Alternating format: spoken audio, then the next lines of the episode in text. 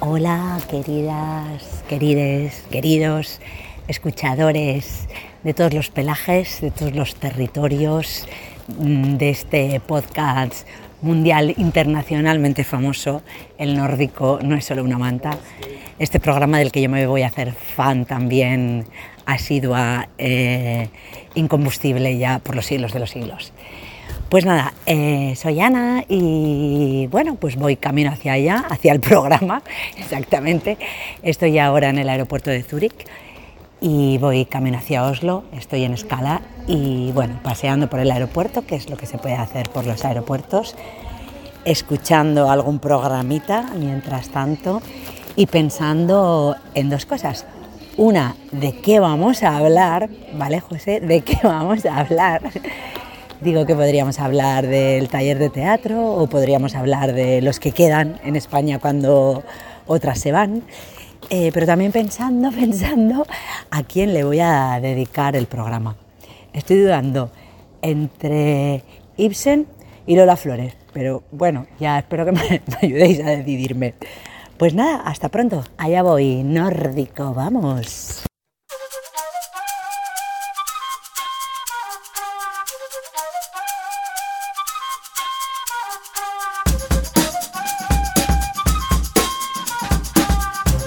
Bienvenidos al Nórdico No es solo una manta, un programa en el que vamos a tratar de divulgar de la forma menos científica posible la parte más curiosa de la vida en Noruega.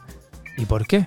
Pues porque de la Suecia, Dinamarca y Finlandia no tenemos ni idea. Conmigo está el señor Valentín, la persona que, que da igual cómo se ponga el pelo largo, corto, rapado, azul, está guapísimo.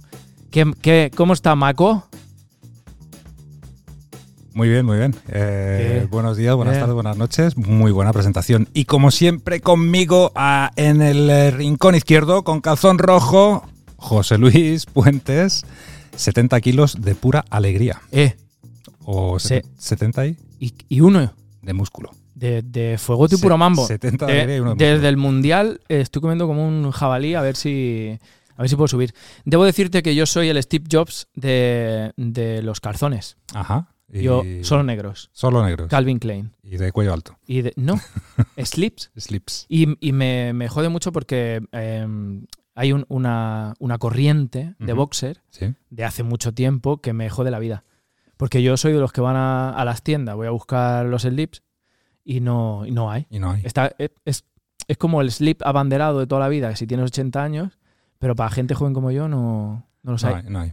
Digo, Mm. si Calvin Klein nos está escuchando, igual nos podía patrocinar. ¿eh? Seguramente. ¿Cómo está Valentín? Bien, bien, bien, bien. Sí, ¿no? Tengo. ¿Tienes cosas que contarme? Tengo una cosa Hoy que te he visto que estás, eh, o sea, estás como eh, a tope, ¿no? A, a tope, a tope. Es que tengo una cosa que contar. Eh, es una primicia, solo lo sabe mi familia. Me ha tocado la lotería. ¿Te ha tocado la lotería? Me ha tocado la lotería. Por la cara no mucho, ¿eh? Jugué 80 coronas y me han tocado 75. 75 coronas. He perdido solo 5. Hostia. Bueno, es una buena inversión. Es una buena inversión. Normalmente juego 80 y pierdo 80. Sí, ¿no? Esta vez he perdido 5 solo. Pues yo te tengo que decir algo. Dime, dime. No te lo iba a decir, pero a mí me han tocado 80 coronas. ¿Te han tocado 80 coronas? Sí, ¿En la de- lotería? en la lotería, en la Viking Lotto. Fíjate, pues ya... Pero invertí cua- 400. pero a cinco semanas. Bueno, yo tengo un mejor eh, ratio que tú. Pero bueno. Bueno, eh, sí. Yo que vengo de una mala racha. Sí, sí. Vengo de una mala racha. De- ¿Por qué? Porque me han robado. ¿Te han Valentín, robado? En este país de, de tanta seguridad. ¿Te han robado el boleto de la No, primitiva? me han robado una cosa que tenía en el coche. Una cosa que tenías en el coche. Sí, una tienda Una tienda. de arriba. Me han pasado cosas muy bonitas. Explícalo, explícalo. Esto... Ah, lo- pero voy a ir rápido, Sí. voy a- rápido y conciso. Me ha pasado una cosa y es que tenía el coche aparcado en mi trabajo, me han dado un golpe y me han puesto un papel. Sí. ¿Qué dices? Que eso ya no suele pasar. Ole Noruega, ¿no? Un papel que dice, oye, te he pegado un golpe, este es mi número de teléfono, he cogido foto, foto llámame. Hasta aquí muy bien. Y yo, joder, qué alegría Qué bien. que viva en Noruega. Sí. Le llamo a la persona y me dice, sí, sí, no te preocupes, que eh, no damos parte al seguro, vas al mecánico, eh, y lo que valga, Yo te lo pago. yo te lo pago. Perfecto. Voy, le mando la factura y me dice, Es mucho dinero. es mucho dinero. Es, mu- es mucho dinero. No, no me dice eso, me dice, es que es caro. ¿Y si lo pagamos a medias? claro. Y, y le digo, no, hombre, ¿Y si lo pago yo solo, qué? Mucho mejor, ¿no? Claro, claro. Le digo yo, no, mira, yo como, como creo que soy una persona que tiene un trabajo personal, le he dicho, oye, yo entiendo que es caro. Lo entiendo. Aceptación de la emoción. Pum, lo primero. Y luego, pero, para eso están los seguros, cariño. Claro. Para eso están los seguros. Y así ando. Todavía me ha dicho que, que sí, que ahora le voy a dar seguro, que tal, pero así voy. Bueno, Así que estoy, he dejado las 80 coronas que me han tocado, por si, por si acaso, por si tienes, que- acaso. tienes que pagar la reparación. Bueno, no nos enrollamos más. Tenemos aquí a una persona que la hemos escuchado un poquito, pero queremos conocerla. ¿Quién Sí, está sí. aquí, Valentín? Adelante. ¿Quién está aquí? Ana. Hola. Hola. Hola, hola. ¿Quién eres? Pues, ¿quién sabe? Ahora soy una, una Bueno. espectadora embelesada con la performance que tengo aquí, con, Que no con las dos radiofónicos que tengo aquí delante. No paramos. Un Eh, espectáculo increíble. Bueno, nosotros- Un espectáculo, como la vida, ¿no? Sí. La vida es así. Es un espectáculo. Tú eres un espectáculo. Yo en, en mí Es un misma. espectáculo de en- mujer. En mi, Espectacular. en mi bio No, vida. Yo sí te conozco, pero esta gente que nos escucha de Nigeria, Mm, que tenemos, que tenemos, tenemos fans en, en el África, eh, no los conoce. Estaría bien que les cuente un poquito ¿Qué le de mí, podemos ¿no? contar? Sí, un poco hombre, sí. de mis secretos, que justo es lo que he venido yo aquí a, a pinchar A estos días, ¿no? no sé. Sí. Claro. Bueno, pues eh, creo que me presentaba ya ¿no? en, el, en el aeropuerto y decía que soy creadora, soy actriz, vengo de Valencia y bueno, he pasado aquí unos días invitada por Barataria a Teatro haciendo un taller de creación sobre, sobre biografías donde hemos estado trabajando pues, el temazo un poco de este programa, ¿no? Eh, qué pasa ¿no? con, con las identidades de, de las o con las identidades, con los cuerpos, con las vidas, con, con, con los humores y, y con los avatares de las españolas eh, que emigran aquí a países nórdicos, ¿no? Mm. en concreto a Oslo. Un taller muy potente que yo creo que ahora tendremos como oportunidad de, de contar. Y luego eh, me pedíais también que contextualice un poquito también mi relación con Noruega, que es anterior al taller. Y bueno, es una relación tumultuosa, compleja. Y Eh, sí, sí, es una, ha sido una relación. A mí me ha costado tener una buena relación con Noruega porque yo no vine de migrante a Noruega, pero se vino mi hermano hace ahora 10, 10, 11 años, si no me equivoco. Una década, yo tengo la sensación de que hemos cumplido una década y también hay ese cambio, ¿no? De, Mm. de sentir eh, cuando algo tiene una década, ¿no? Es- como- los lustros, las décadas y los, como y los Windows. siglos. Y los siglos. Como Windows, Windows 5, Windows 6. Pues aquí serían las décadas, sería como una de actualización de. pantalla. Sí, El mejor sí. XP. ¿eh? El paso de El XP, yo también lo pienso. Pues bueno, cuando mi hermano se vino para acá, eh, claro, yo aluciné porque de pronto, bueno, primero vino mi cuñada, todo hay que decirlo, que se vino como un par de años antes.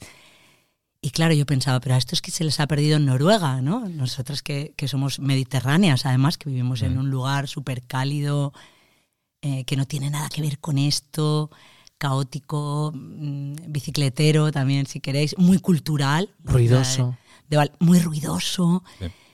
Eh, y nada, cuando mi hermano se vino para acá, pues fue como muy desconcertante al principio. Entonces yo venía, iba viniendo a Noruega y me fascinaba la naturaleza de Noruega y incluso, la- bueno, pues lo que, lo que parece que sucede aquí, ¿no? Cuan- eh, esa magia, ¿no? También que tiene Noruega. Pero al mismo tiempo yo sentía todo el rato que Noruega me, me robaba algo, ¿no? Porque de alguna manera, eh, pues mi hermano ya no estaba dentro de No lo te- como no en lo mi tenías- día a día, no lo ¿no? tenías a tu A- alcance. a- al tocar. ¿no? Y bueno, poco a poco, pues como que me fue también subyugando, ¿no? Noruega. Y, y en este momento la verdad que me gusta mucho venir un ratito, Claro. un ratito, porque Lo entendemos. no me veo tampoco viviendo aquí. Pero bueno, digamos que tengo eso, como esa extraña relación. Además, creo que la idealizo Noruega cada vez desde allí, ¿no? Mm. Eh, y, y luego vengo y muchas veces digo, pues si esto es como más sencillo de lo que yo me imaginaba, ¿no? Porque eh, tengo como esa... mm, la idealizo en, en esta cosa, ¿no? De los países del norte de Europa, la modernidad, la tecnología, el dinero, el- los servicios sociales, no sé qué. Bueno, en general Escandinavia está bastante idealizada. Tiene buena marca. En el sur de Europa. Sí, Tiene una Sí. marca. Y nosotros siempre hemos dicho. La novela negra, ¿no? todo esto. El black metal. También. Eh, siempre hemos dicho que Noruega tiene una marca muy potente que ven, o sea, Noruega, los países nórdicos, como marca, vende muchísimo. Luego aquí contamos los trapos sucios. Bueno, hay de todo, ¿no? Hay de O sea, todo. hay cosas muy positivas y hay otras que a lo mejor no lo son A mí, me, a mí Mm. me, me han puesto un papelito en el coche y luego me han robado otra cosa. Claro. El que me la ha robado no me ha puesto papel. Pero el tema de las idealizaciones, pues es eso que son idealizaciones. Son idealizaciones. Entonces, cuando encuentras la Claro. realidad, pues ves que no todo es tan de color de rosa, ¿no? Pero no te pasa como a mi padre le pasa una cosa. Aunque hay muchas cosas buenas y positivas. Hay muchas, Sin duda. muchísimas, A mí me muchísimas. fascina, y aquí ¿eh? hablamos Así os lo digo. casi, casi siempre de las buenas, Mm, ¿no? Porque, Casi la- siempre. porque están. Las cárceles. Pero no te pasa. No te pasa a ti. A mi padre lo que le pasa es. eh, yo no, no lo sé. No lo sé. No, no, le, no le he preguntado directamente si lo idealiza. Pero él me contraargumenta todo. ¿Sabes? Tiene esa cosa de. Yo de repente estoy comentando, oye, pues fíjate que, que ahora he visto esto, que Noruega, tal, no sé, en la, la, seguridad social que tienes esta ayuda, tal. Bueno, pero es que aquí en España, aquí en porque tú hace mucho tiempo que no estás aquí, pero tal, pum. Y a veces que le digo, pero si, si no hace falta, si no hace falta que me contraargumentes todo, yo creo que tiene ahí esa parte de, Bueno, esa comparativa en mi familia también se vive todo el tiempo. sí, ¿no? Sí. Sí, sí, no, y ha tenido. Claro, de hecho, es muy curioso, ¿no? Porque al principio la comparativa la, hacía eh, mi hermano y mi cuñada, ¿no? Cuando venían, a veces en positivo, a veces en negativo. Creo que eso ha tenido fases también. Sí. Por favor, que me corrijan si me oyen. Disculpa, perdona, hermanito, por desvelar tus. Pero en mi percepción, eh, como hay momentos como de más eh, fusionales, ¿no? Como Mm. más, de, más de enamoramiento con Noruega y lo de España es peor, o, otras veces es al revés, ¿no? Eso ha ido como evolucionando. Pero en mi familia ya pasa también. O sea que muchas veces ya está la referencia, o sea, es como que Noruega, por eso digo que ha habido ya un cambio de fase, donde Noruega empieza a es un territorio que ya está en la geografía de mi familia, ¿no? en, la, en la geografía emocional, no sé cómo decirlo, Sí. ¿no? Entonces, aparte de la referencia al, al hijo desplazado, ¿no? Porque eso también es una historia también potente, ¿no? Como qué pasa cuando va a venir, ¿no? Como todo se activa un mes antes, ¿no? Y los Mm. corazones, los estómagos, todo el mundo se pone nervioso, todo el mundo quiere que sea perfecta la semana. Y, lo- Eh, y cuando se van, ¿no? ¿Qué pasa también? De hecho, muchas veces cuando se van, esto es como igual otra intimidad, pero bueno, Mm. La compartimos que no pasa nada porque igual rebota, ¿no? Igual eh, eh, espejea, ¿no? A, a otras experiencias. Eh, incluso nosotros dejamos un poquito de vernos. Conforme se van, nosotros necesitamos todos hacer un alejamiento. También mi familia es muy peculiar porque es muy autónoma. Mis padres ya eran migrantes, eh, se separaron siendo muy pequeños. Somos como muy independientes todos, pero es verdad que conforme se van yo noto que hay, hay que gestionar esa despedida como cada uno tomando un poquito de distancia de los demás, Mm. porque si no, si seguimos como juntos, se vuelve a notar que falta Que falta eh, el núcleo, o sea, en el núcleo falta esa parte Mm, ¿no? mm. de, de la familia. Sí, sí, sí. No, eh, no tiene nada que ver, pero al, al hilo de lo que hablábamos antes de la identidad y el ser ruidosos y tal, escuchaba el otro día alguien que decía que, que, claro, tenemos una identidad que tenemos que cumplir, ¿no? Entonces, decía un alemán, en Alemania en un bar no hace ruido, pero viene a España y hace ruido en un bar. Porque es Mm. alemán y tiene que hacer ruido en Y un es, bar. y es España. Y, pero también decía, un español en España no hace ruido en un bar, pero va a Alemania y en Alemania sí que hace ruido. Digo, y una polla. Un español hace ruido en España y en Alemania. Sí, bueno, vamos de puntillas también, ¿no? Sí. Yo siempre tengo el recuerdo de llegar, de hecho, que los primeros años era un poco como que llegábamos y yo creo que mi familia aquí ya se había como adaptado un poco y de pronto llegábamos nosotros y se les volvía a notar, ¿no? Entonces iba, yo notaba que iban todo el rato como No, pero es- que- adaptaros, ¿no? Adaptaros. Es que lo, es que lo del volumen eh, es un shock que notas enseguida. ¿Sabes? Mm, sí. O sea, te vienes aquí, estás unos meses y, y cuando vuelves dices, joder, cuánto ruido hay en España. Mm. Eh, ha- Habla todo el mundo gritando. Y de hecho, a mí me ha pasado, yo estuve trabajando de chofer de autobús y, y, eh, pasaba muchas horas conduciendo el autobús, se montaba mucha gente. Normalmente no había ni un ruido prácticamente. Ahora se montaba un grupo de turistas del sur de Europa y lo notaba rápidamente. Esto ha salido mucho también en el taller, ¿no? Estos días, el silencio como, como un valor, ¿no? De, de, de lo que conecta, ¿no? Con el, con el buen vivir, ¿no? En Noruega. Es que el silencio- ha salido varias veces en el Hay- taller. yo desde aquí recomiendo, no sé si ya lo he recomendado en el otro podcast, hay una película que se llama eh, Norske Hust. No sé si. es- bueno, no lo sé. Eh, Norway House. Eh, sí, es como, como la, la has visto. La he visto. Es que es, es gran. Bueno, es- me encanta. Es eh, un- una persona migrante de un país eh, asiático que va a una academia a, a ser noruego. y eh, es, es muy ácida, ¿no? Sí, Tienes sí. tu humor, esta sátira noruega de, de lo que tenemos que pasar para, Mm. para adaptarnos, ¿no? Y qué difícil es adaptarse Mm. a los noruegos que ellos dicen, sí, sí, venir aquí, pero claro, luego... Y, y, le lleva a pasear por ahí, entonces le dice, ya, y el otro, ah, porque no sé qué, no sé cuánto. Dice el otro, no, no, no escucho nada, dice, eso, el silencio. El silencio. A veces venimos aquí a, a- a no escuchar Nada. nada. es súper importante. Y yo lo noté muchísimo. Yo vine aquí a Oslo y me impactó muchísimo. Yo más que soy del sur y nosotros somos cultura de tapas, cultura de comer fuera, de como estás comiendo fuera, pasa una moto y tienes que gritar por encima de la moto para que te escuchen. Y llegué aquí y dije, hostia. O sea, que hay silencio en el Mm. metro, Sí, sí, en el sí. tranvía, Mm. vas andando por la calle. Me he acostumbrado. Yo ahora llego a mi casa y estoy to- a todo el mundo diciéndole, eh, ¿puedes hablar un poquito más flojito? Gracias. Claro, claro. Entonces se nota, ¿no? Porque nosotros tenemos mucho porcentaje de gente que nos escucha en Noruega, pero mucho porcentaje de gente que nos escucha fuera, que seguramente se siente identificada con esa parte de que de alguien que se te va, ¿no? Y Yo los que quedan, ¿no? Los Claro. que quedan. Mm. Mm. Esos que quedan, Mm. ¿qué les pasa? ¿Qué les ronda? Porque muchas veces nosotros también, yo siempre he sido inmigrante, pocas veces me he quedado, ¿no? Eh, tenemos esa, a lo mejor esa parte egocéntrica de, de que somos nosotros los que no hemos ido y tenéis que estar pensando en nosotros porque tal. Bueno, No sé si es algo así, pero, pero pocas veces nos pensamos en la gente que se queda, ¿no? Porque como están en su círculo de confort, que desde aquí os tengo que decir algo, se llama confort porque no sé por qué le han puesto esa palabra, pero no, no- no quiere decir que esté bien. Es el círculo familiar, que conoce, que ya puede ser una puta mierda, ¿no? Claro, Pero- hay, hay mucho tema, ¿no? Ahí hay mucho tema. Eh, sí, des- estoy súper de acuerdo que la familia muchas veces es todo menos confort. O sea, es como una mm, ilusión de confort, ¿no? La familia muchas veces. Sí. Eh, pero bueno, sí que. mm, Claro, sí que creo que hay como un- un- una construcción, ¿no? Si- sin querer, alrededor del que se va. Eso en mi casa pasa también con la migración de mis padres. Hay como. un- se, se acaba eh, generando una especie de relato un poco mitificador, ¿no? Del que se Sí. va. Entonces. em, sobre todo para los padres, ¿no? Es como, como el hijo pródigo. Y en, y en nuestro caso, una cosa muy curiosa, esto es todo percepción mía, ¿eh? Seguramente mis padres, si escuchan el programa, dicen, "Está-". bueno, mi madre, mi madre, el que lo escuche allá donde esté.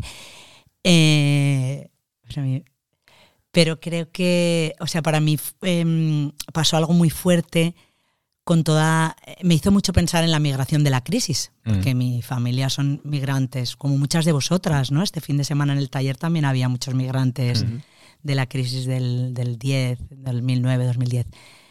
Eh, claro, de pronto eh, los se han ido, la fuga de talentos, ¿no? Que pesan toda esta serie de cosas, ¿no? Entonces de pronto, eh, ¿qué pasaba conmigo? Que me quedaba, ¿no? Yo, eh, yo, yo ¿qué pasa? Que, Que no tienes era, no era un talento y por eso no me iba. O, o mi vida no. O, o la dureza, ¿no? De, de tu hermano buscándose la vida allí, ¿no? lo duro que es todo. Y de pronto yo ahí comiéndome la crisis a tope, ¿no? Y era como de, hola papá, empatía, ¿sabes? Entonces, no sé, como Ya. que se genera ahí también algo. Ya digo, ¿eh? que todo esto es mi, mi percepción de las cosas. Pero creo que es un poco arquetípico, por Mm. lo que he hablado, ¿no? Lo que he compartido con otras familias de migrantes. Que el que no está. Es que eso es, la seducción es así también, ¿no? Sí. Es el- quien no está es un poco como tan echado de menos. Mm, que, que ahí se genera una vibración del anhelo Sí. muy potente, ¿no? Que, que opera en, en esta, creo yo. ¿no? Eso en yo lo he sentido siempre. Mi familia es de Madrid Mm, y, y, claro, mi madre es la única que se fue al sur. Y cuando nosotros veníamos en Navidad, yo sentía que tenía esa discriminación positiva por parte de mis tíos, mis, mis primos.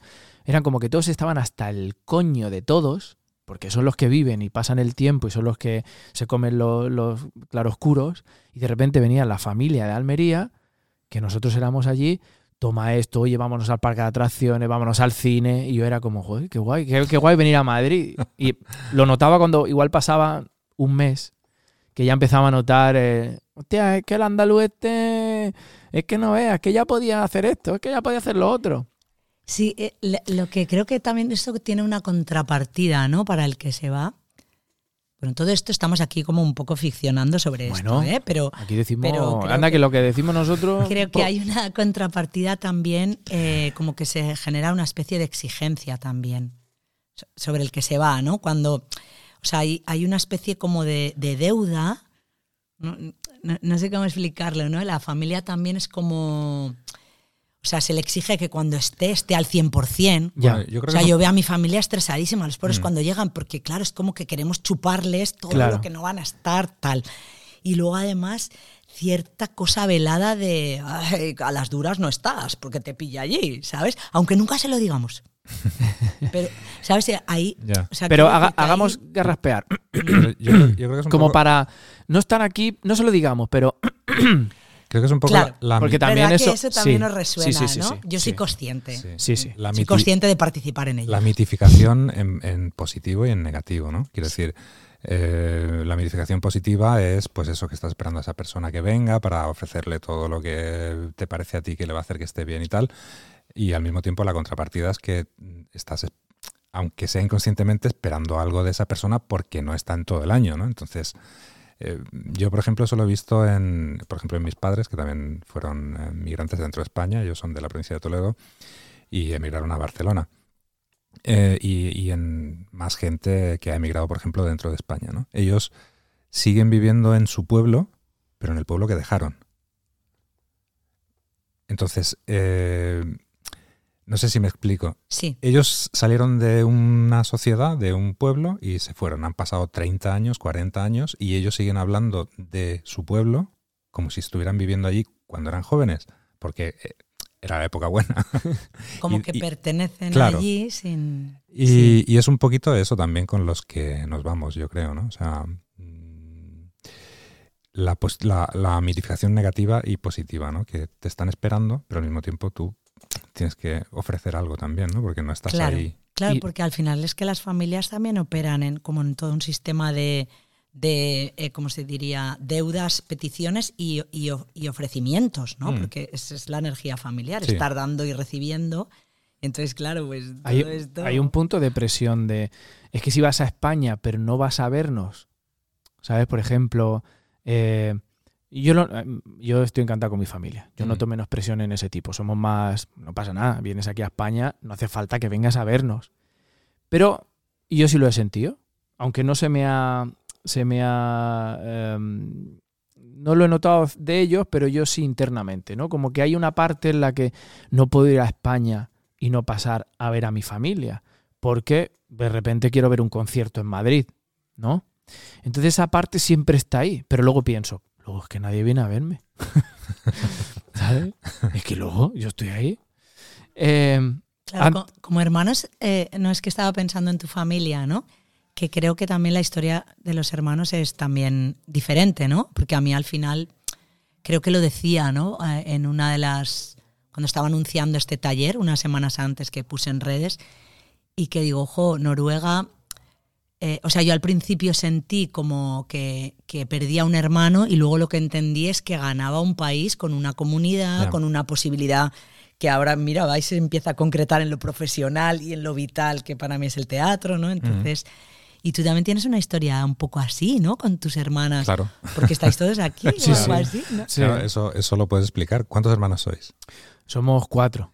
Y tú fuiste el primero que te viniste. ¿Cuántos hermanos estáis aquí ahora? Eh, eh, yo, bueno, me vine yo, se vino mi hermana Susana, luego se vino mi hermana Begoña, luego se ha ido Susana, pero tengo a mi hermana Begoña todavía aquí. Entonces yo siempre, yo voy tirando y a mi padre ya le he dicho, es un buen lugar para jubilarse. No sé si... Y mi hermano ya le he dicho que hable inglés. Bueno, antes de seguir un poquito más con esto, cuéntanos un poquito sobre el taller. Sí, es verdad. Cuéntanos que Uf, el taller. No veas, ¿eh? Ha sido mucho. Ha sido, mucho. Gracias, Barataria, por Sí. traernos a esta magnífica mujer para darnos este magnífico taller. Gracias, Barataria, por traerme a una magnífica gente a mi taller, porque ha sido muy hermoso, la verdad, porque era un taller eh, que tenía riesgo, yo creo, porque eh, el taller, como creo que lo decía al principio, eh, un poco yo iba a compartir como mi manera de crear eh, en escena a partir del relato biográfico, a partir de la experiencia personal, cómo poner en juego eh, la, realidad eh, macro, ¿no? En este caso sería de eh, Noruega, España, la, cuestión de las migraciones con la propia experiencia personal. Y había como 14, 15 personas en el taller. Yo estoy agotada, de hecho creo que se me nota la voz tomada y todo, porque estoy agotada, pero de... ¿Sabes cuando te quedas cansada de amor? ¿Sabes cuando estás... eh, igual ligas con alguien y tienes el primer momento que te pasas todo un fin de semana sin salir de la cama? Pues tengo un poco esa sensación porque ha sido muy fuerte. La gente se ha entregado mucho, se ha... Creo que también pasa una cosa muy bonita cuando hay un taller donde hay gente profesional y no profesional.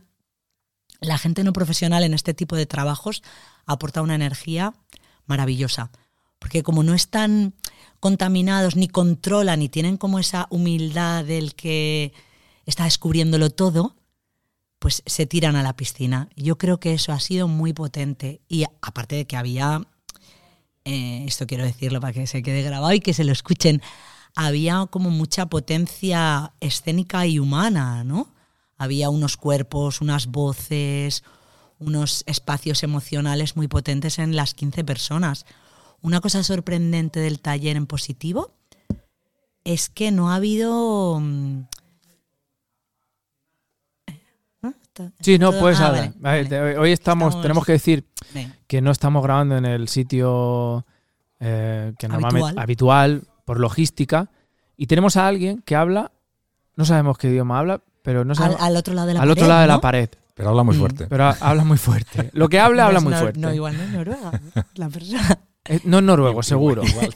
Le podemos chistar. Seguro que no, seguro. Le podemos chistar y decirle, hombre, Bueno, eso, que por un lado ha sido muy hermoso, que todo el mundo ha estado como también muy eh, abierto hacia mí, hacia mis propuestas. Yo he podido como ir, a- em, cuando hacíamos improvisaciones, eso me ha sorprendido mucho, no había resistencia. O sea, todo lo que yo proponía podía cortarles a mitad y volver a empezar y, y estar como... Yo intento ser delicada y me debe de haber salido medio bien, pero creo que había también como una una confianza desde el minuto cero, ¿no? Sin, sin conocerme, eso ha sido muy bonito. Y otra cosa también muy potente para mí es como que yo he aprendido mucho, mucho, mucho de Noruega en estos dos días. Claro, porque de pronto al compartir tantas experiencias y, y qué cosas agarran a la gente a Noruega, pues también me ha hecho enamorarme un poquito más, Mm. ¿no? De, de- de Oslo especialmente, o de, no sé, del país, o de la, de la vibra, ¿no? Que hay Mm. aquí. Claro, porque eh, dices que era eh, creación de personajes. eh, No, no. sin personajes. Ah, vale, vale. Sin Y personajes. yo pensaba que era creación de personajes eh, biográficos históricos. Eh, o sea, ya me había hecho mi ah, película. súper bien, Ah, Valentín. no, la que eso se llama reenactment, eso es una, tiene su nombre en teatro. Est- Estaría bien, podemos crear personajes noruegos.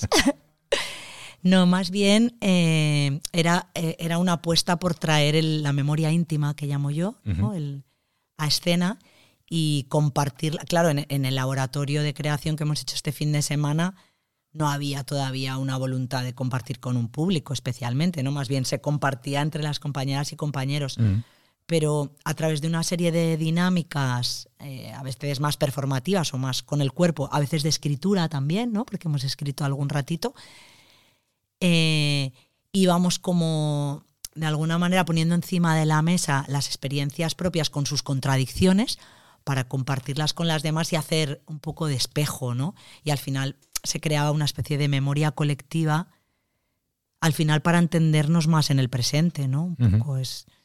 A ver, yo creo que ha habido también algo, hoy he, he recibido una de las, porque habéis, habéis abierto, ¿no? Tenéis como un blog donde, donde ellos comentan cosas, Sí. ¿no? Las participantes. Entonces hoy ha habido una cosa muy bonita que me ha dado mucha risa, que no sé quién la habrá escrito porque no estaba firmada, que decía que Ana, a ver, si nos puso un mensaje antes de venir y, y con todo lo que nos ha movido, ahora nos tiene que poner algún mensaje, o sea, no nos va a dejar solas ahora después de todo lo que nos ha abierto.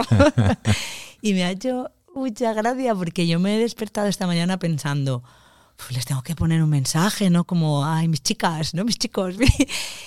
Tampoco que sea es que ella se haya generado algo maternal, pero sí que algo de vínculo muy fuerte y yo soy consciente del material humano que he tocado, ¿no? Ujú. Que Sí, le sí. llamabas material altamente sensible. es verdad. Sin ser terapia, ¿eh? Para nada, porque yo no juego a la terapia ni me creo yo en. ni tengo herramientas Mm. para ello, ¿no?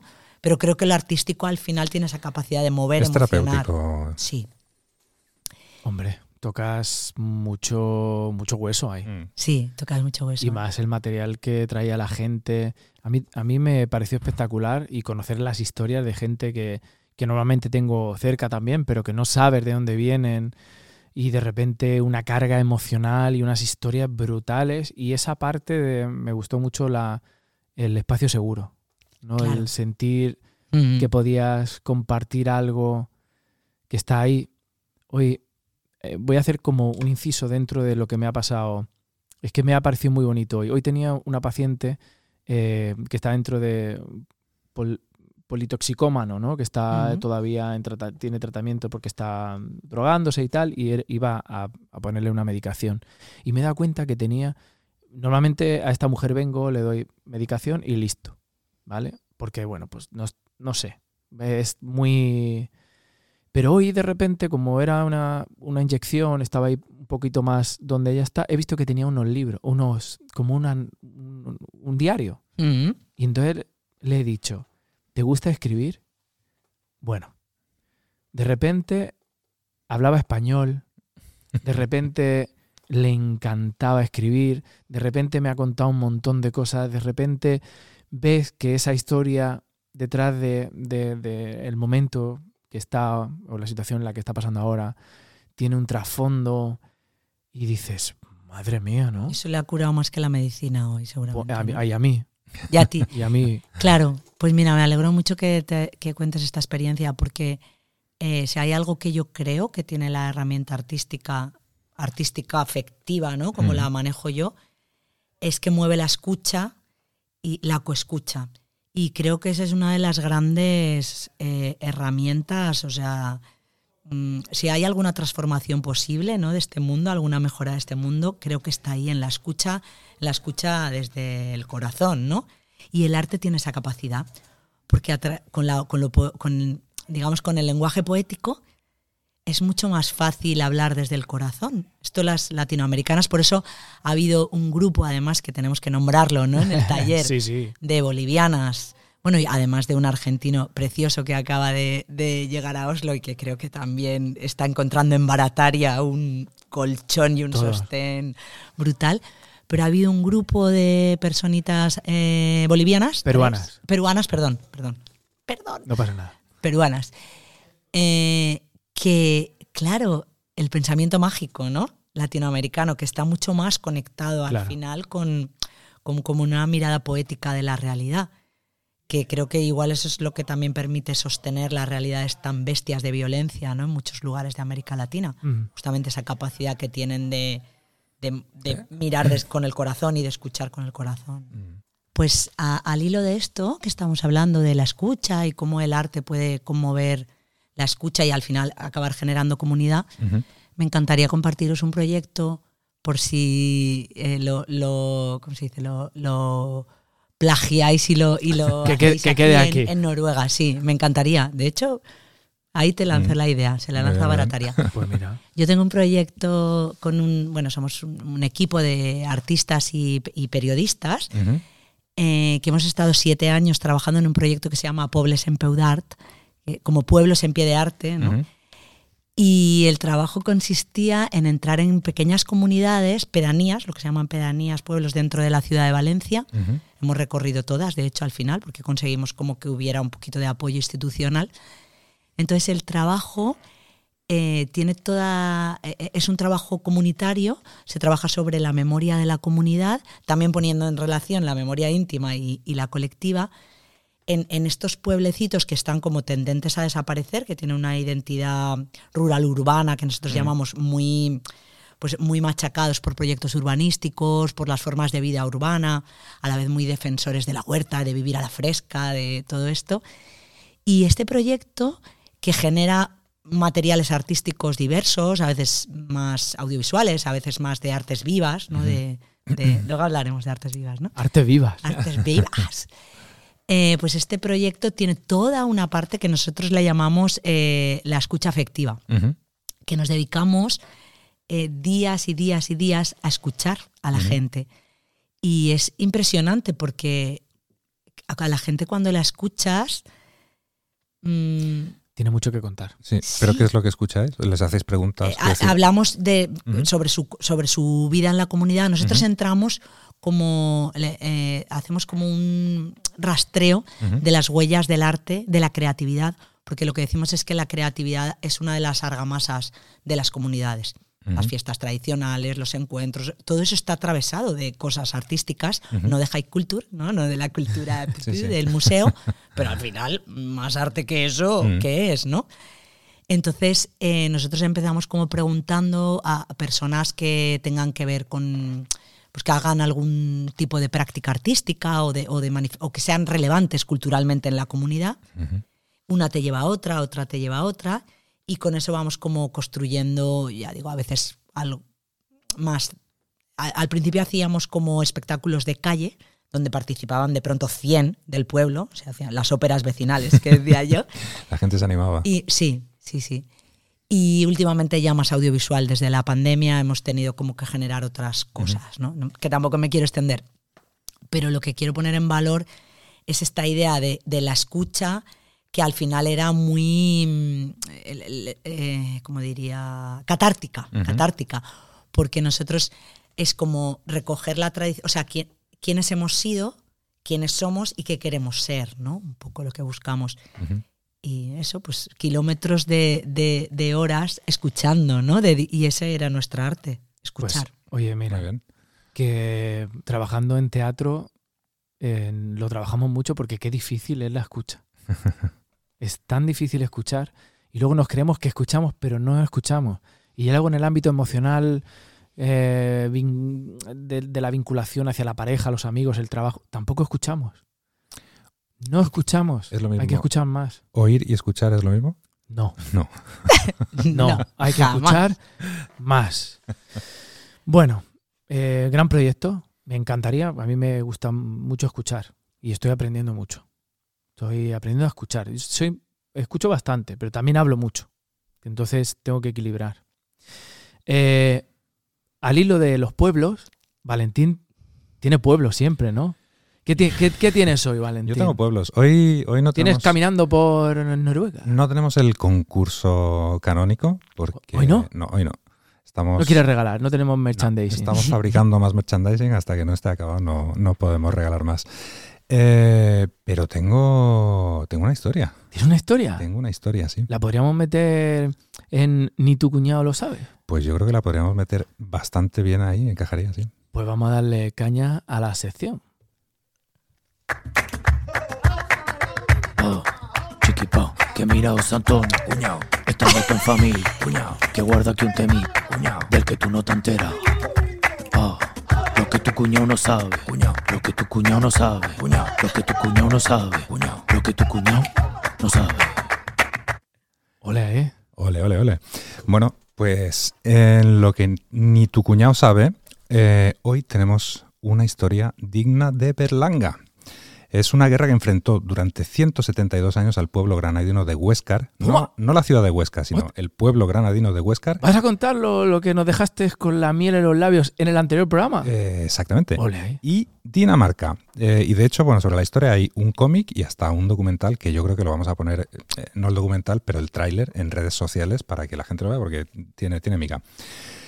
A ver, eh, átense los machos porque no nos vayamos a perder. Voy a poneros en perspectiva. Europa. Instruyenos. Europa, 1807. Napoleón está en plan Putin, expansivo, invadiendo países como si no hubiera un mañana. Eh, Y España es aliada de Francia. Entonces, eh, Francia está en guerra con Inglaterra, Ajá, Dinamarca es aliada de Francia ajá. y Francia quiere ayudar a Dinamarca eh, para defender la costa de los ataques ingleses Muy bien. y quizás también para invadir Suecia, si se tercia.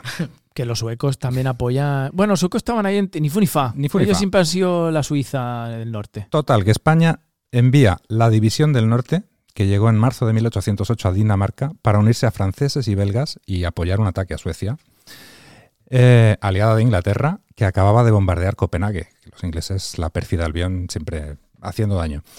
Eh, se estacionaron en Kolding, que es un pueblo donde había una fortaleza y en los pueblos de alrededor, no llegaron a las ciudades grandes.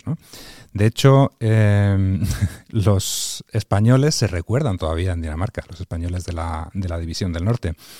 Eh, hay un, um, eh, un historiador que dice lo siguiente, nunca entraron en combate, solo estuvieron estacionados, fueron los primeros soldados extranjeros que no arrasaron el país. Vivían entre la gente, se comportaban de forma familiar, aceptaban sin remilgos la comida local, no como franceses y belgas, Por supuesto. Ni como ingleses. jugaban con los niños, tocaban la guitarra y hacían fiestas. Estos eran los españoles. ¿Esto puede ser que haya algún danés por ahí moreno? Claro, entonces también, también dice que de los españoles aprendieron a fumar tabaco liado, a liñar ensalada y usar ajo en las comidas.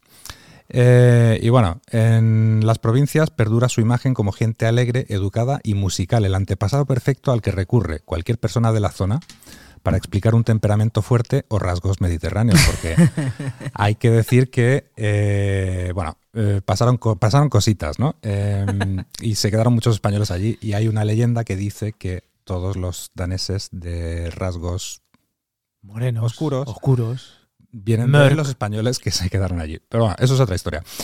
Total, estamos en, en, Europa 1807. Napoleón le pide permiso a España para pasar e invadir Portugal, porque ya hemos dicho que está... Sí, un rollo de.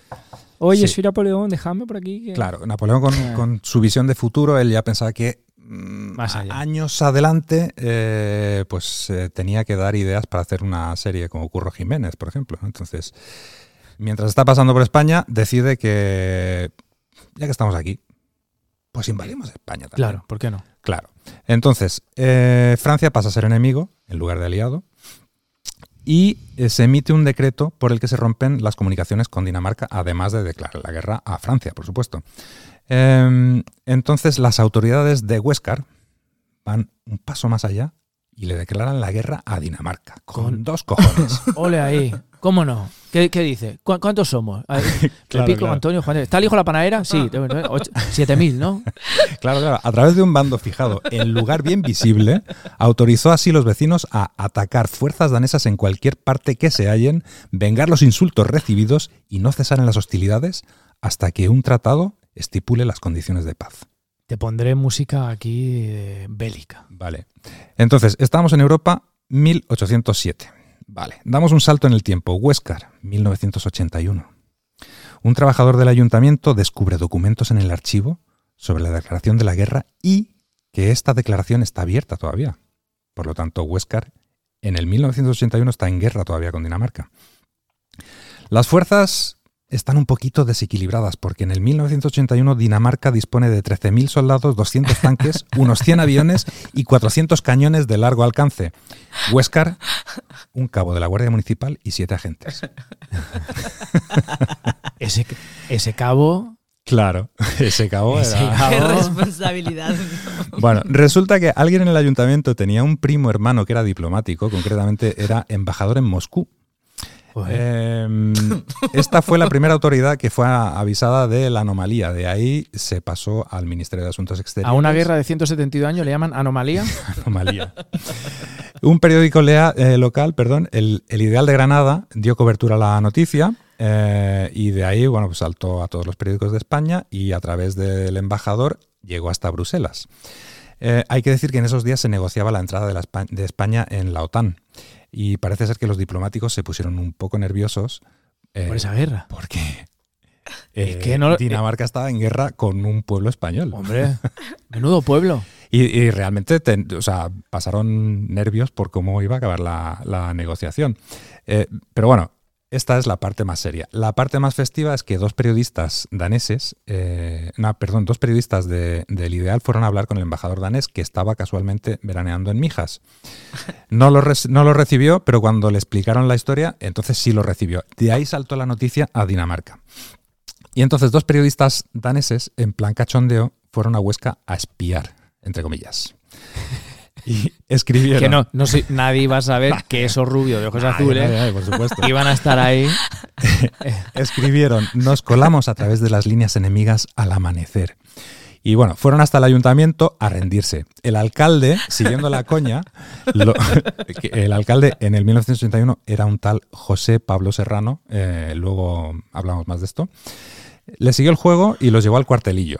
Eh, pero el juego se volvió más serio porque les pusieron las, em- las esposas en plan cachondeo todavía, pero se rompió la llave y tuvieron que ir a buscar una sierra para quitárselas.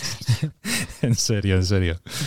Y bueno, así las cosas. Y eh, Huéscar organizó el Día de la Paz para poner fin a la guerra y por si acaso la diplomacia eh, con el- la entrada de España en la OTAN se ponía un poco, un poco fea.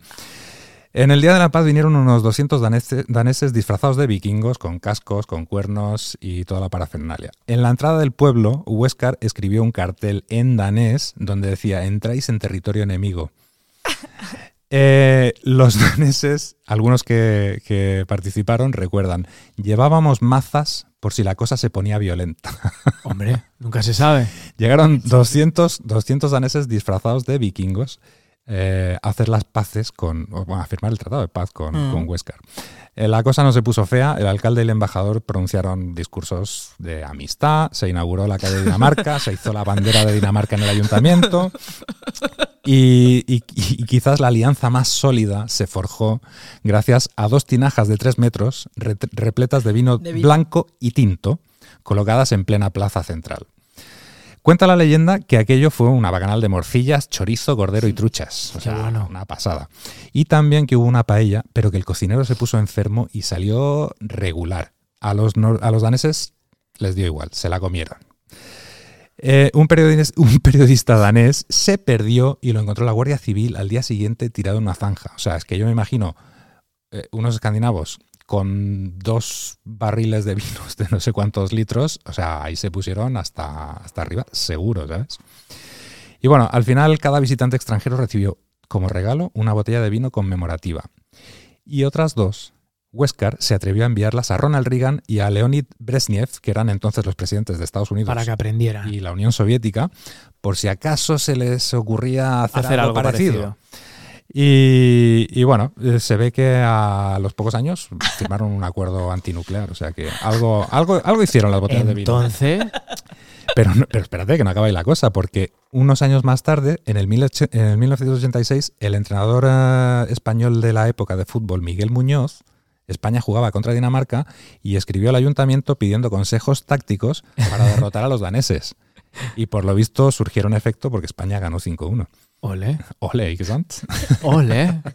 Y bueno, eh, los la, la división del norte, la que fue a Dinamarca originalmente en las guerras napoleónicas, estaba la mayor parte estacionada en Kolding, que es una ciudad que tiene una fortaleza, o tenía una fortaleza en ese, en ese tiempo, y hoy en día Huéscar está hermanada con Kolding, porque sí que es verdad que en el 2022, creo, es lo último que he leído, una eh, gente de Huéscar, o sea, una, ¿cómo se llama? Una ¿Comisión? una Comisión. comisión de Huéscar ha ido a Kolding a hacer el aniversario del Tratado de Paz y Entonces ya entiendo yo la foto de mi abuelo con el gorro vikingo. claro, es que las cosas no la, la historia no acaba aquí porque ¿Por qué? podemos llamar por teléfono a, ¿A quién? alguien. No es el alcalde de Huéscar, pero casi. ¿A quién tenemos, Valentín? Tú lo conoces. No lo sé. No, a mi abuelo no, porque está muerto. Tu abuelo no porque está muerto. Pero, Pero podría ser ¿a quién tenemos al teléfono? ¿Hola? No será Josema. puede ser. ¿Hola? Hola, hola. Hola. ¿A quién tenemos? Buenas tardes, buenas noches, buenos días. Hostia, mi padre. Don Buenas Román noches, Puentes. Buenas noches, José Luis. Podría ser, el- podría, mi padre podría ser el alcalde de Huesca. Porque no se lo ha, no se lo ha propuesto. Bueno, bueno. Oye, Eh, yo no sa- eh, yo no sabía este tejemaneje que teníais vosotros con Dinamarca. Hombre, José Luis, no me digas que no te lo he ido yo transmitiendo. De esto venía de generaciones en generaciones. Ya decía yo que me Eh, sentía aquí. Tatara, tatara, tatarabuelo dijo, coño, que los daneses le van a echar una mano a, a Napoleón. Pues nada, nosotros en guerra. O sea que ya tu tatara, tatarabuelo fue el que hizo Ya la decía yo. guerra contra los daneses. Muy bien, don Román Puentes, ¿estu- ¿estuvo usted en, el, en la fiesta de la paz?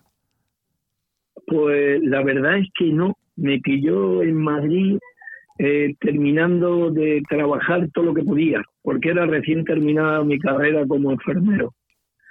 Así es que no me pilló, pero mi padre me iba contando todo lo que iba aconteciendo, porque él fue el que animó con el vinillo, el cordero, la paella, las truchas a los daneses. No me extraña. Desde luego ya le había llegado. Hacía unas paellas mi abuelo. ¿Qué para qué? Bueno, me imagino que los, los, Pues los daneses acabaron finos, ¿no? Después de, de la bacanal. Bueno, el abuelo dice que los municipales hacían todas las labores, te lo iban llevando, lo iban echando en el coche patrulla y llevándolo al hotel a dormir. Porque creo que estaban tirados por los suelos como si de ahí se llamaba, como si hubiesen entrado en el Bajala este. No era el coche, La verdad coche, es que se pasaron bien. no era el coche patrulla, era el coche escoba, ¿no? pues era como servía para todos los municipales que servían para todos. Yo me imagino, porque mi padre ha sido hasta el final de sus días municipal y Ángel, que era el cabo de los municipales, cuando llegaron los periodistas y dijeron que eran daneses y que estaban investigando lo de la guerra, como ellos lo sabían, dijeron, nada, aquí los llevamos esposados ante el alcalde, como bien decía el alcalde les dijo, pero ¿qué hacéis vosotros aquí? Que estamos todavía en guerra. Dice, eso, queríamos ver ese documento porque hay una, una situación complicada para poder entrar en la OTAN.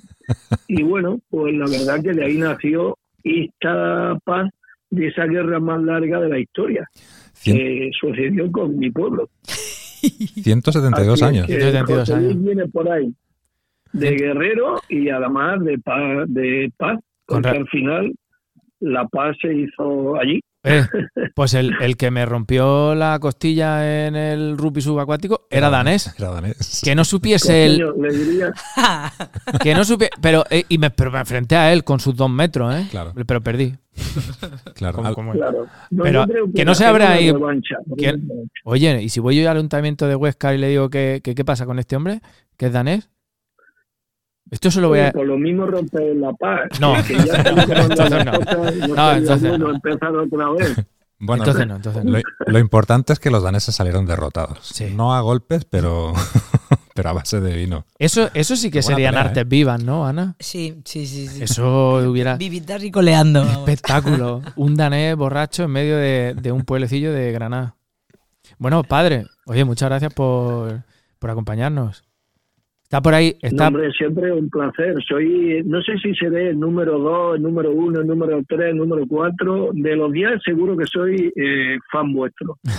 es siempre muy agradable sentir vuestro programa. Bueno, el programa de Y hoy. ya que- veo que hacéis de todo. el programa de hoy que va un poco de la gente que os quedáis en. eh, de- nos vamos nosotros y de ahí la- los familiares os quedáis ahí en la tierra. ¿Quieres, ¿Quieres aportar algo tú? Bueno, más, más que aportar, lo que siempre nos, nos reconforta es que estéis bien, que sois capaces de transmitir las bondades de donde estáis y que, ya sabes, eh, debes de llevar en la sangre, en los genes, tanto la guerra como la paz. Así que quédate con la paz, que siempre se pasa bien, para que no te coja un doné y te rompa las costillas.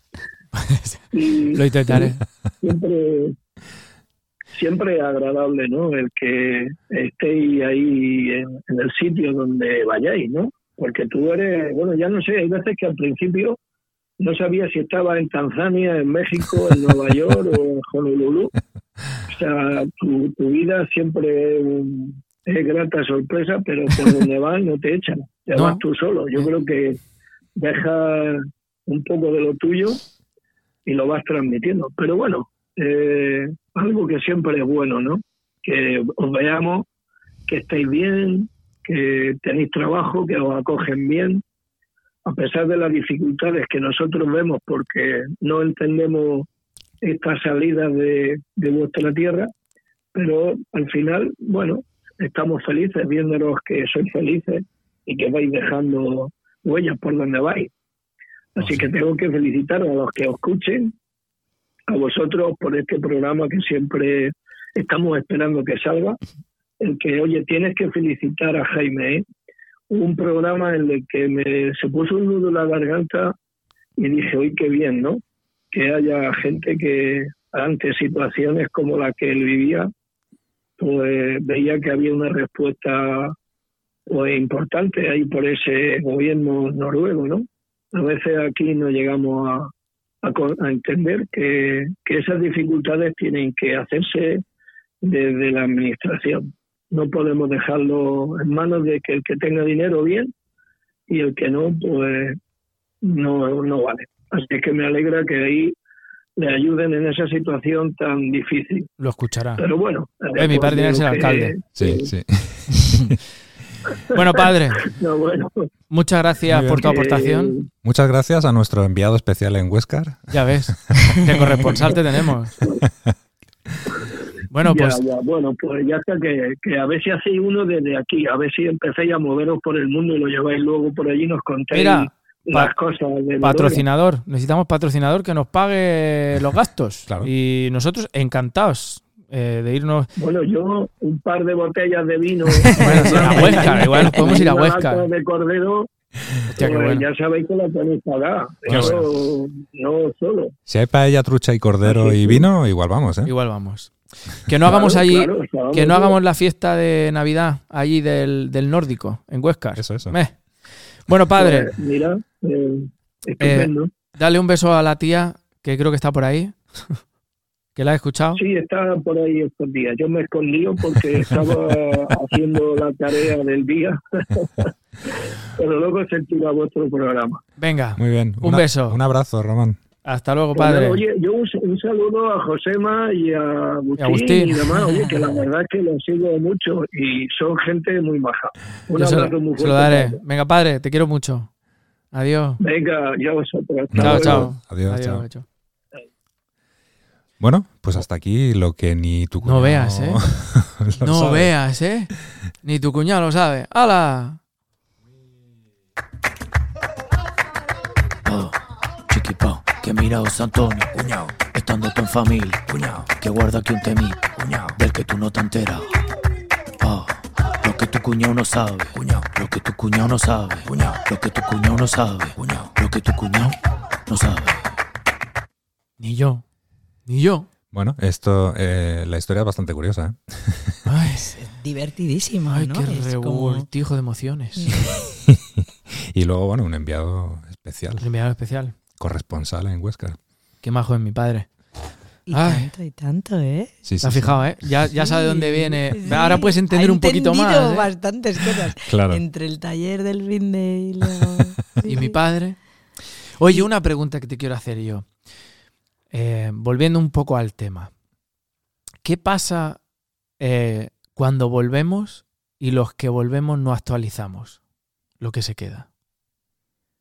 No sé si me he Ah. explicado. O sea, sí, sí que te has explicado, sí. que e- esa sensación siempre de que no cambia nada que tenemos los que nos vamos, Te has explicado, sí. Te has Sí, ¿no?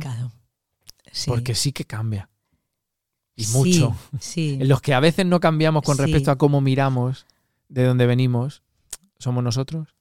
Bueno, no lo sé. Eso, yo no, yo no No generalizamos. eh, sí, bueno, y sobre todo que yo no puedo hablar de los otros, ¿no? Yo el conocimiento, el, el único conocimiento que tengo es sobre mí. Pero yo sí que tengo a veces como esa mm, sensación de que quisi, sobre todo cuando hay que hablar de cosas como importantes o tomar decisiones o estas cosas que empiezan a pasar, sobre todo cuando empiezan a hacerse mayores tus padres y todo Mm. eso. Y cómo transmitir eh, sin, sin cómo transmitir sin, sin, sin generar como, como, como presión o deuda, ¿no? Todo esto que hablábamos antes, cómo transmitir, en- bueno, como que la presencia, la, la no presencia, pues a lo mejor te estás perdiendo algunas cosas, entonces ya no tienes tampoco el mapa tan, eh, tan concreto. Esto es un tema complejo que no sé si me apetece tanto compartirlo No- en, no el hilo, pero sí, creo que sí que pasa un poco y es como difícil a veces como transmitir la nueva realidad. Lo podemos sin- resumir en, en es una dificultad de los que quedáis de eh, poner en paños esa parte de... Claro, porque a la vez tú, por- sin, sin que a la vez haciendo contención, como diciendo perteneces a esta nueva, o sea, a esta nueva realidad, sigues perteneciendo. Mm. Lo que pasa es que a lo mejor pues no la estás percibiendo en vivo y en directo, no la vives, entonces cómo podemos compartirte, ¿no? Aunque es verdad que hoy por hoy yo creo que todo es mucho más sencillo, ¿no? Con todas las comunicaciones como están ahora. Y voy a hacer un salto a contar una a- Claro. por asociación. Eh, claro, que me ha hecho pensar, ¿no? Cuando hablaba tu padre de que tú te has movido aquí, allí y tal, y, y los que se quedan, que aunque no acabamos de entender que os vayáis, yo, yo no me siento así, yo sí que lo entiendo. De hecho, creo que como que hasta, por qué la normalidad es quedarte en el lugar de nacimiento, ¿no? Mm. Que eso pertenece a un sistema social muy concreto, ¿no? El, el sedentarismo que hizo como un cambio con ciertas ventajas, pero Mm. también con un montón de desventajas. Y entonces me ha hecho pensar en un payaso que se llama Leo Bassi, Mm. ¿Conocéis? sí, Algo claro. así. sí, sí. Que es eh, el, ul- el- dice, como es como el, el último nómada del él era cirquense, Mm. o sea, él viene de De familia familia de de generaciones. circo, de generaciones de circo, y entonces ellos, eh, él cuenta en, en sus espectáculos a veces y en sus libros, que sabéis que él es muy, pe- él es muy de la memoria íntima también, él es, es muy del... Mm. Tiene, un- ponerlo- tiene una iglesia en Madrid. Sí. ¿Tiene una iglesia? La Sí, iglesia- sí. La, Esto no lo sabía. Y, ca- y casa animales. La sí. iglesia patólica. Patólica. Ah, es verdad, he leído esto alguna vez. Sí, sí. Es que es genial, ¿no? Es y, genial. y una parte de su genialidad creo que tiene que ver con, con el nomadismo, ¿no? Precisamente. Mm. A mí me llamaba mucho la atención que a los que están en un sitio, ellos le dice que de pequeño en el circo los llamaban los que tienen puertas. Entonces estaban dif- la diferencia entre los que vivían sin puertas y Mm. todo el mundo y los que tenían puertas, ¿no? Entonces, yo muchas veces me he reconciliado, yo también me he movido por el mundo, claro, ¿no? No- Mm. aunque no me haya radicado en otro lugar. Pero muchas veces me alivia ¿no? Eh, eh, pensar en que lo de irse en otro contexto no sería tan como que te estés saltando nada, Mm. tan casi eh, sacrílego, ¿no? Que parece que te vas, que te... No, pero si el mundo es muy grande y tiene tantas cosas por ver Mm. y... Sí, la verdad es que sí. Es que sí. Al, al hilo de esto del circo, eh, bueno, ya había ido al circo de pequeño, circos con animales y tal, ¿no? Y, y cuando mi hija era pequeña habíamos ido al circo también, cuando todavía traían animales, luego ya lo prohibieron. Y la verdad es que yo lo he recordado de una manera y era un espectáculo bastante triste, ¿no? Porque luego salías, podías salir, por ejemplo, me acuerdo una vez que fuimos aquí, podías salir a ver a los elefantes en la pausa y los pobres animales daban pena, ¿sabes? Em, y unos años más tarde, no hace tanto, ahora como ocho años, en Barcelona fuimos a un circo que era sin animales ni nada, era puro espectáculo, ¿no? Hostia, yo flipé, o sea, aluciné tanto que digo, a mí es- yo esto lo vengo a ver con 20 años y me, me voy con ellos. A barrer la pista, a hacer lo que sea, me Ah, voy. o sea, sea. me voy, me voy con ellos. Claro, el circo contemporáneo la verdad es que ha, eh, ha introducido como novedades, ¿no? O sea, novedades no en el sentido de nuevos números, sino que ha introducido el concepto de dramaturgia, que esto lo ha Mm. hecho mucho el Circo del Sol, por ejemplo, ¿no? Eh, de, de- de que haya no una historia necesariamente, pero sí un, un motivo ¿no? Mm. sobre el que se trabaja. Y luego lo de quitar los animales creo que ha sido otro, otro cambio, otro gran acierto, ¿no? Desde Mm. Sí, mi. bastante desde acierto. mi- Sí, sí, sí. Yo, como ya lo conté aquí, estoy traumado con el pony que, que dice quién es feo y quién no. ¿Qué ponéis este? El- en mi pueblo, lo vuelvo a contar porque es una nueva temporada, tenían un pony que le decían, tienes que, que señalar qué niño es el más feo. Tú fíjate, ¿eh? Vosotros no tenéis ni idea de la repercusión que tuvo ese Eso- pony para mí. Yo escondido. Diferenciación positiva, ¿no? Yo- pero yo escondido que me decía mi madre, no te escondas.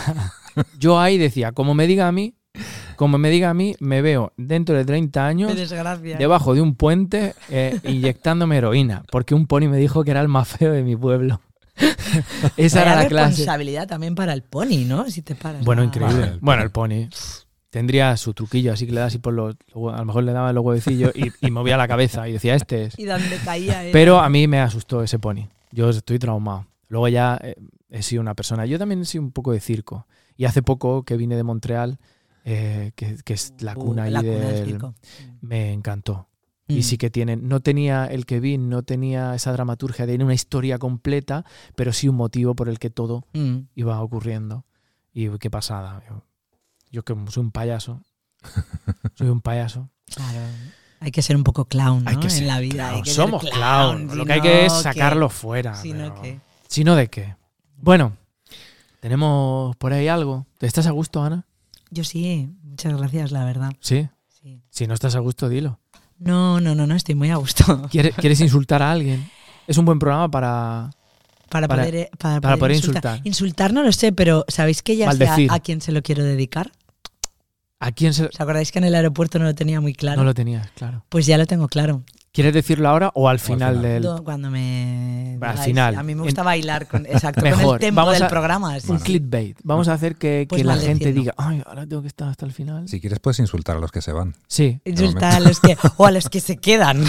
¿no? O a los que se quedan. pueden maldecir.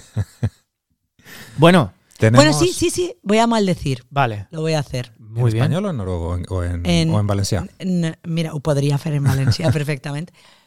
Pero voy a hacerlo en castellano para hacerlo nacional. Voy a maldecir a Vox. Muy bien. Desde aquí, Vox queda malde Maldecido queda. Sí. Eh, ¿Te sirve cualquier maldición? Yo te puedo prestar la mía Que toda favorita. la, la furia de Odín le caiga encima. Yo tengo la mía favorita, que la vuelvo a recordar para quien quiera cogerla, que es mala verruga te saliera en el sobaco, te sirviera de muleta. Mala verruga te saliera en el sobaco, te sirviera de muleta. Me lo voy a poner como mantra cada Vale. vez que me vea a, a un extrema derecha en mi ciudad, que, que hay unos Hay, cuantos. pues, hay muchos, ¿eh? En mi Bastantes. ciudad bastantes. Valencia. Qué fuerte, Qué fuerte, ¿verdad? qué terror. Bueno, veremos. Bueno, gente que no a la que no maldecimos, que está posiblemente esta noche con nosotros. Eh, son nuestros expertos de cabecera. ¿Están por ahí? Buenas noches. No sé quién habrá hoy porque estoy a la expensa.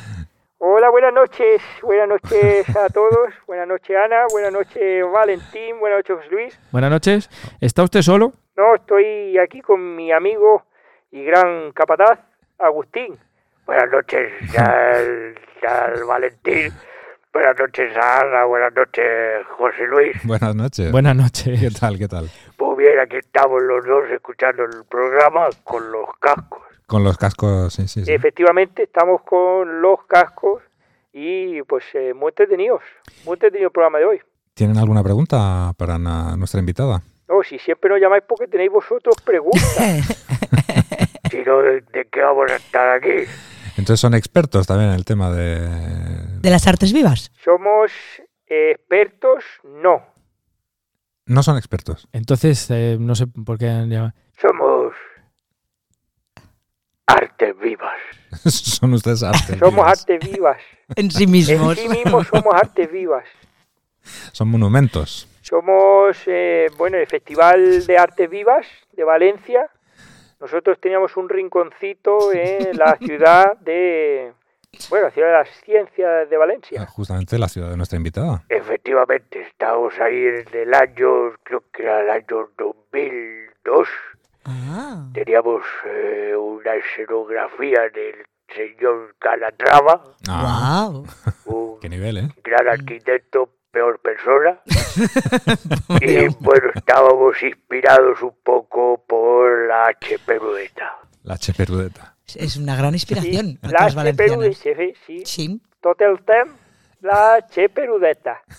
pero eh, explicamos quién es la cheperudeta Claro, a ¿quién es la che- nuestras la oyentes cheperudeta? Claro, internacionales. eh, bueno, explícalo tú, Ana, que tú vienes de Valencia. Lo explico yo. Pues la cheperudeta es la Virgen de los Desamparados, la patrona, que le ponen que le ponen miles de flores y flores y flores en fallas. Ole, La patrona. ole, y la, le, le dicen, la vitorean. La patrona de Valencia. Sí, Ujú. la cheperudeta. Pues eh, estábamos inspirados en la HP Rudeta. Y pues, eh, pues es arte viva los dos. Sí, sí, bueno, sí, pero eh, contar un poco en qué consistía, porque no arte vivas así en general. Claro. Bueno, vamos a explicar. Nosotros teníamos un, un trocito donde había un andamio.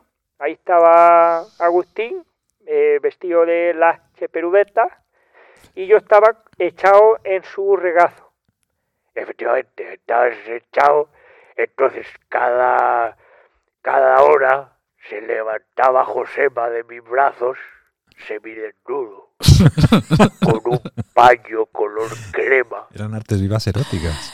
Efectivamente. Erótico religiosas. ¿no? Erótico.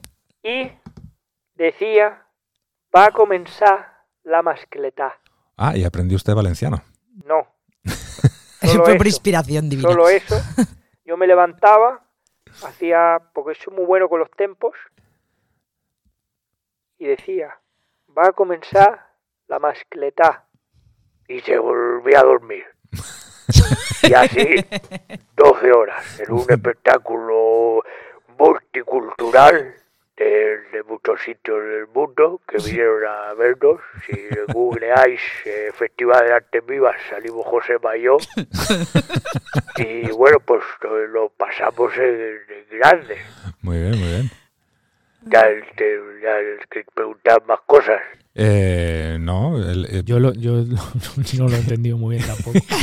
No Sa- pasará, no podemos volver a explicar. No, si no, no hace falta. salieron de gira con el espectáculo. Estuvi, sí, estuvimos dos años de tour, Dos años de de tour. tourné. Ajá. Estuvimos por, eh, estuvimos por África Central, estuvimos por Asia Oriental y estuvimos por América Sur. ¿Y entendían en África Central el grito Nada, de, ni la, de chispa. la cheperudeta? Efectivamente no.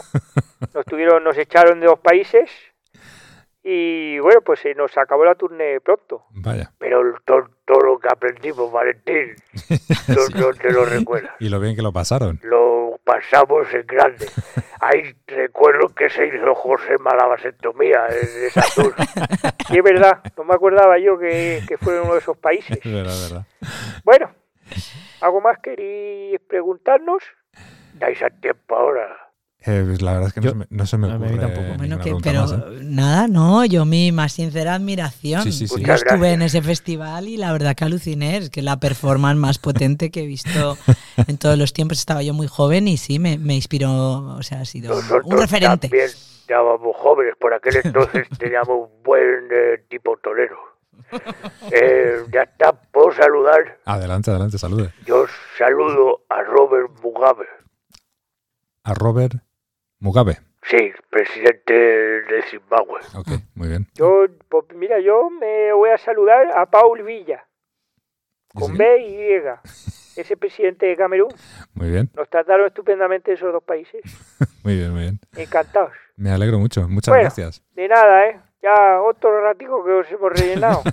así, así nos vais- a ver si nos dais un programa, hombre. Sí, hombre, pronto. Bueno, de nada. Hasta luego. Aquí estamos. Venga, Venga. para lo que queráis. Un abrazo. Hasta luego. Adiós. Hasta luego, venga. Hasta luego. Hala, madre mía. Vaya dos. Artes vivas. Arte vivas. Sí, a- habría igual, ¿no? Que contar lo que son las que artes son las vivas, artes vivas, claro. Igual Que para no la gente que no. No es un concepto. No me ha quedado muy claro de ellos, ¿eh? De ellos no sabemos, no sabemos. Ellos son, son arte en sí mismos y están vivos. Y están O vivos. sea, Pues mira, eh, bueno, voy a explicar primero lo que son las artes vivas en el campo del arte y luego voy a decir un- una anécdota un poco al respecto de, de lo que tú acabas de decir, ¿no? De, de lo vivo y el arte y todo esto. Las artes vivas es un concepto que no recuerdo cuando se, se empieza a utilizar. Eh, creo que es una traducción de Live Arts, pero que en realidad no está bien traducido. Ahí todo, ahí todo. Bueno, estas cosas también que Sí, hace la academia sí. y que. Mm, muchas veces pasa. Pero bueno, es verdad que sí que el concepto tiene un sentido, yo creo que eh, bastante potente, ¿no? Un poquito revolucionario en el momento en que se empieza a utilizar en, en España y en América Latina, que es donde yo lo he conocido más, que sería a finales de los 90, si no, si no me equivoco.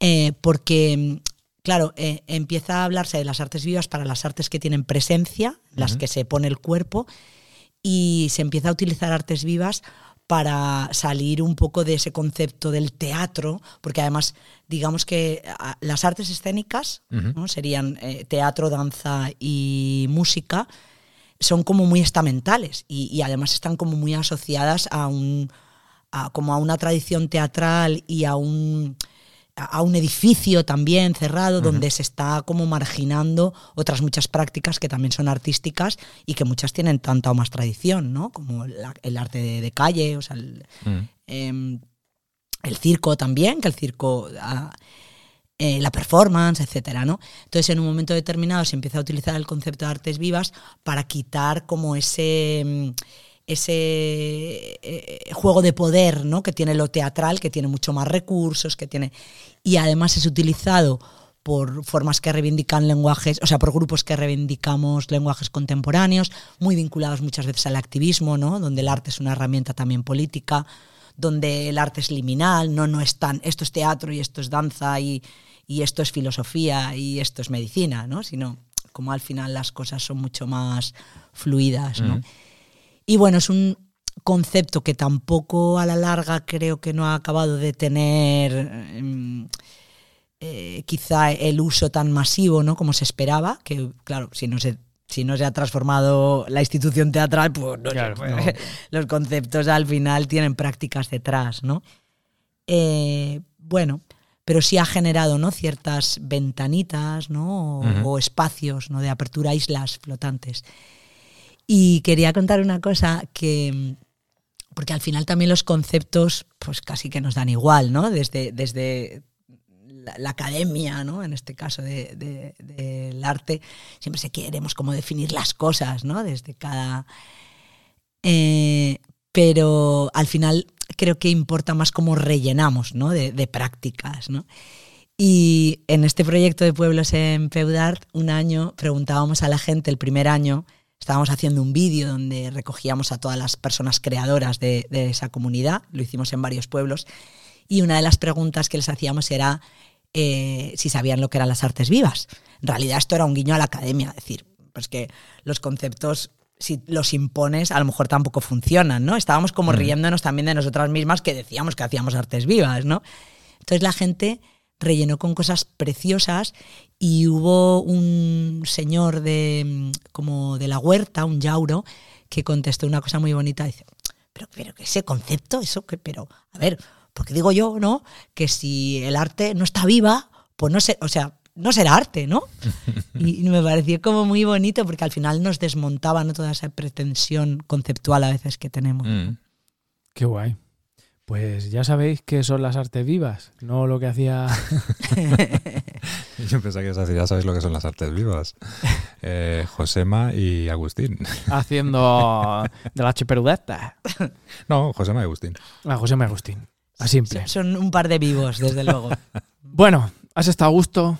¿Quieres Muy ahora Dedicar, dedicarlo?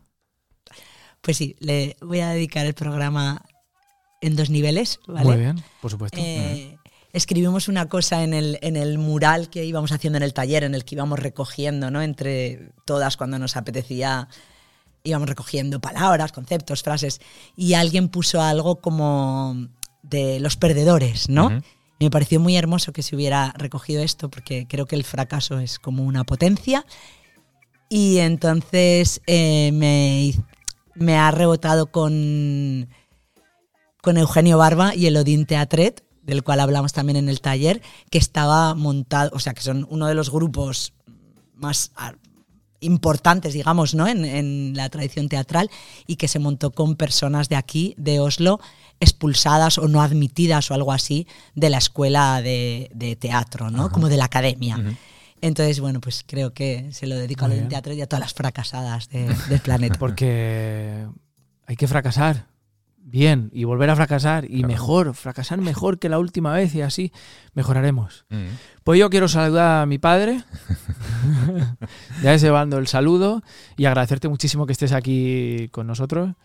eh, y yo creo que, tenemos, que tendría yo también que, o sea, tendría no, que quiero también Claro, dedicárselo a mis sobrinos por noruegos. supuesto. Claro, por supuesto. Para ello va estamos, claro. esta parte también del programa. Muchas gracias Ellos que por la triunfen. visita. Muchas Mejor. gracias por la visita. ¿no? Que lo haga. Que no sean perdedores. Que fracasen un poquito, que eso ayuda, pero no tanto. Valentín, Gracias por eh, acompañarnos, José Luis. gracias a ti también. Gracias, Valentín. Ana. Yo voy a saludar también a los doce apóstoles. Venga. Muy bien. Aquí estamos. Venga, pues ahí queda ese saludo. Muchas gracias, Valentín. y a todos y a todas que nos escucháis en el nórdico. No es solo una manta.